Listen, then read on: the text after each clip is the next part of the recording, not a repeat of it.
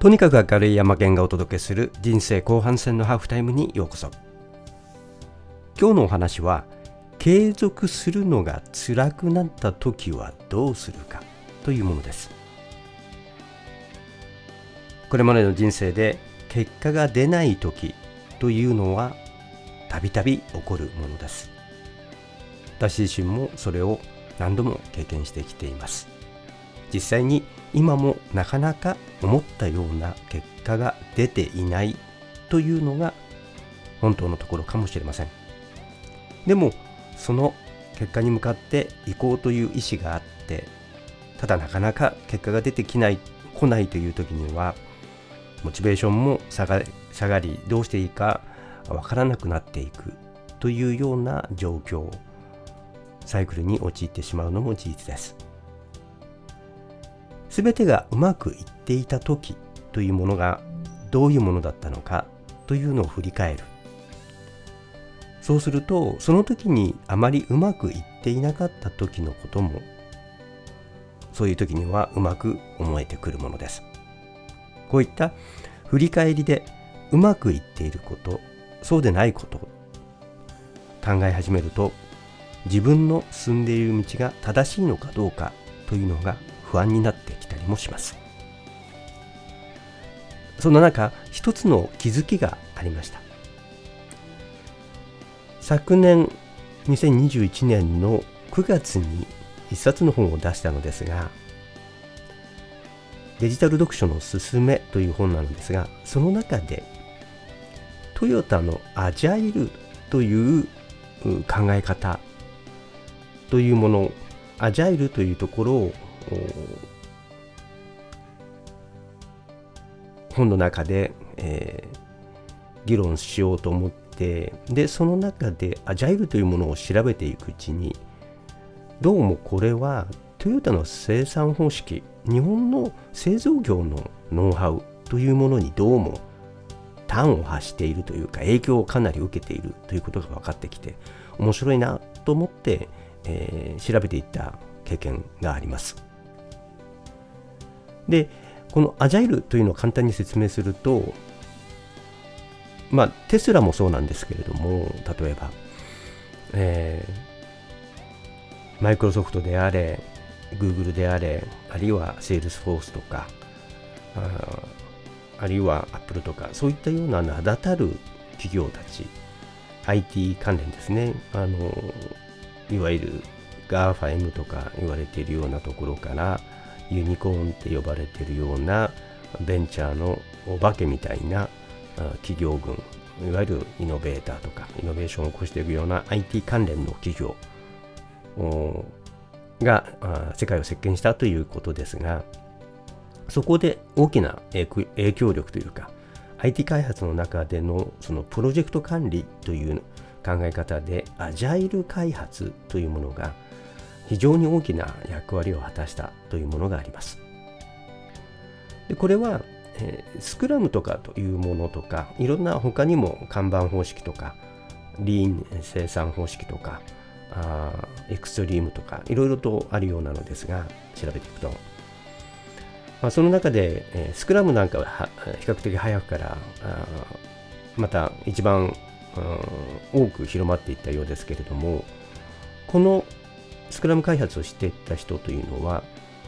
日本の製造業に注目をしたんですね。80年代に IT プロジェクトというのはかなりの確率であの頓挫した。うまくいかないソフトウェア開発システム開発というのが続々と起こっていた中でシステム開発をしている人たちがどうしようかどうしたらプロジェクト管理ができるのかうまくいくのかというのをを考えた時に日本の製造業に注目したと。日本の製造業の中であのスクラムというあの考え方というのを引っ張ってきてでそれをソフトウェア開発にも取り入れたと。でそういったような同じようなもの看板方式であるとかリーンであるとかリーンというのはあの無理無駄を省くとかあ看板方式の典型的なあのアメリカ的な言い方海外の言い方なんですけれどもそういったものをプロジェクト管理システム開発に取り入れたものの総称がアジャイルというものらしいんですね。で面白いなと思ったんですがそのこのアジャイルというものが IT 業界で、えー、取り入れられてでものすごい大きく2000年代ですね1990年代の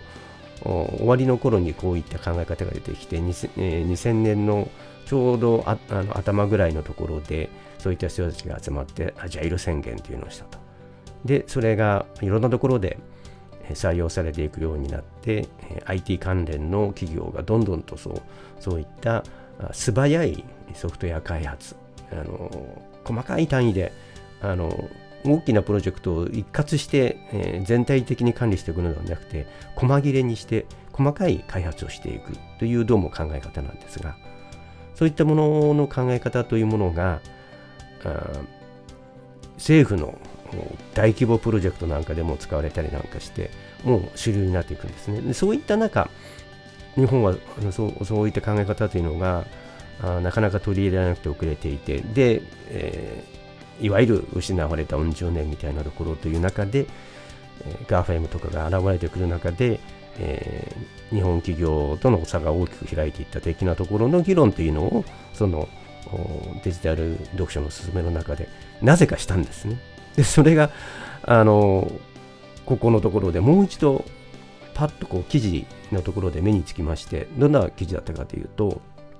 その時には2021年のトヨタの水素エンジンのプロジェクト2021年、えー、富士24時間レースというのに、えー、トヨタが参戦してトヨタの社長も森蔵さんがあのレーサーとして参加しているわけなんですけれどもカーボンニュートラルはあ水素エンジン、えー、全部 EV だけじゃないと。全部 EV にしてしまったらあ今あエンジンを作っている人たち自動車業界100万人の職が失われると。今のエンジンに水素を使えば燃料として水素を使えばあのカーボンニュートラルは実現できるとエンジンも残るというようなところで、え、挑戦が始まったと。いうこういうお話のニュースがあって面白いなと思って。でその時に、えー、そのプロジェクトマネージャー、まあ、あここの社長あの子会社の社長をしているプロジェクトのトップの方、佐藤さんというんですが、その方があインタビューに答えていて、えー、モータースポーツのフィールドで鍛えてアジャイルにやっていくっていうような発言をしているんですね。もともとはトヨタの生産方式から始まって、海外のソフトウェア開発のマネージャーがトヨタの生産方式を、まあ、真似てというか取り入れてアジャあのアジャイルというソフトウェア開発を作ったと。でそれを今度はトヨタがこれではいかんと。言ってそのアジャイルにやっていくと。ソフトウェアファーストみたいな言い方をして考え方をガラッと変えていこうと。いうようなトヨタの中でもあの考え方に大きな変化があったこのままではダメだっていうのをあのトヨタのトップの人たちも言ったりしていて、えー、そういったようなところの発言が現場レベルのあのプロジェクトマネージャーというかねトップの人にもあの入ってきていてカーボンニュートラルを実現するんだと。で今の水素エンジンエンジンに水素を入れてやればできると。でレースカーを作ってるんではなくてカーボンニュートラルな世界を作るための実験をやってるんだと。みんなでと。そういうような発言をしていたんですね。面白いなと思ってそれをまあなぜか デジタル読書という枠組みの中で書いているんですね。で、2021年、1年経ったわけですけれども、ちょうど1年経って、1年後の2022年の富士24時間レースに参戦してで、その時にどこまで成長したか、どこまでに来たかというと、水素エンジンの出力、パワーですね、ガソリンエンジンをしのぐまでに来たというところまで、あの開発が進んだらしいんですね。で、その時、えー、これ、あのー、なんていうんですか、あリリースをして、えー、マスコミにリリースをするあのプレスリリースやった時に市販化をすると。市販化までのロードマップをそのこの時に出したんですね。でこれを富士山の絵に、えー、を書いてそこの富士山の登山を題材にしてこの絵を描いている。このロードマップというのを富士山のの登山を描いて、えー、いるんですね。でその時の発言っていうのは去年の段階ではとにかくやると。あの本当にできるかどうかもわからないけれどもとにかくやるんだと。アジャイルでやるんだと。言っていた中で1年後に富士山が見えるようになったと。その何合目にいるのかというのも分かっていると。そこまで分かってきたと。これが非常に大きいと。ただ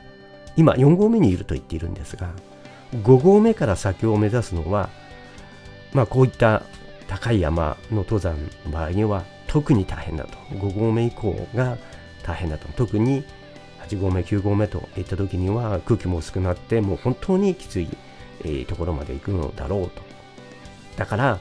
この山登りをしているという覚悟がいるというふうにも言っています。ても面白いなと思ってこの継続をしていくというのを山登りに例えていく。まあ大きな長いプロジェクトですよね。でそれでロードマップというものを作って今自分がどこにいるのかというのを絵に描いて可視化してで自分がその実際の何て言うんですか具体的なあの山登りというその作業というか行為にもうイメージしながら進んでいく。絵に見え絵として自分がどこにいるのかが見えているという状況。こういったこと。することによってものすごく自分自身が次へ進んでいくモチベーションにもなりますし具体的なやるべきことというものがいつまでにどこまでの場所に行くのかというのが見えてくる。そうするとアジャイルに戻りまして遡って今月今週はどこまでやればいいのかという逆算の思考も働いてくる。そうするとまた次への一歩を踏み出しやすくなる。今週末どこまで行っていようというモチベーションが湧いてくる。ということだというふうに思えてきましたこの音声配信のページのところに水素エンジンの市販化ロードマップとその記事についても貼っておきますので、ぜひ参考にしていただけたらと思います。とにかく明るい山山県がお届けした人生後半戦のハーフタイムでした。次の配信もお楽しみ。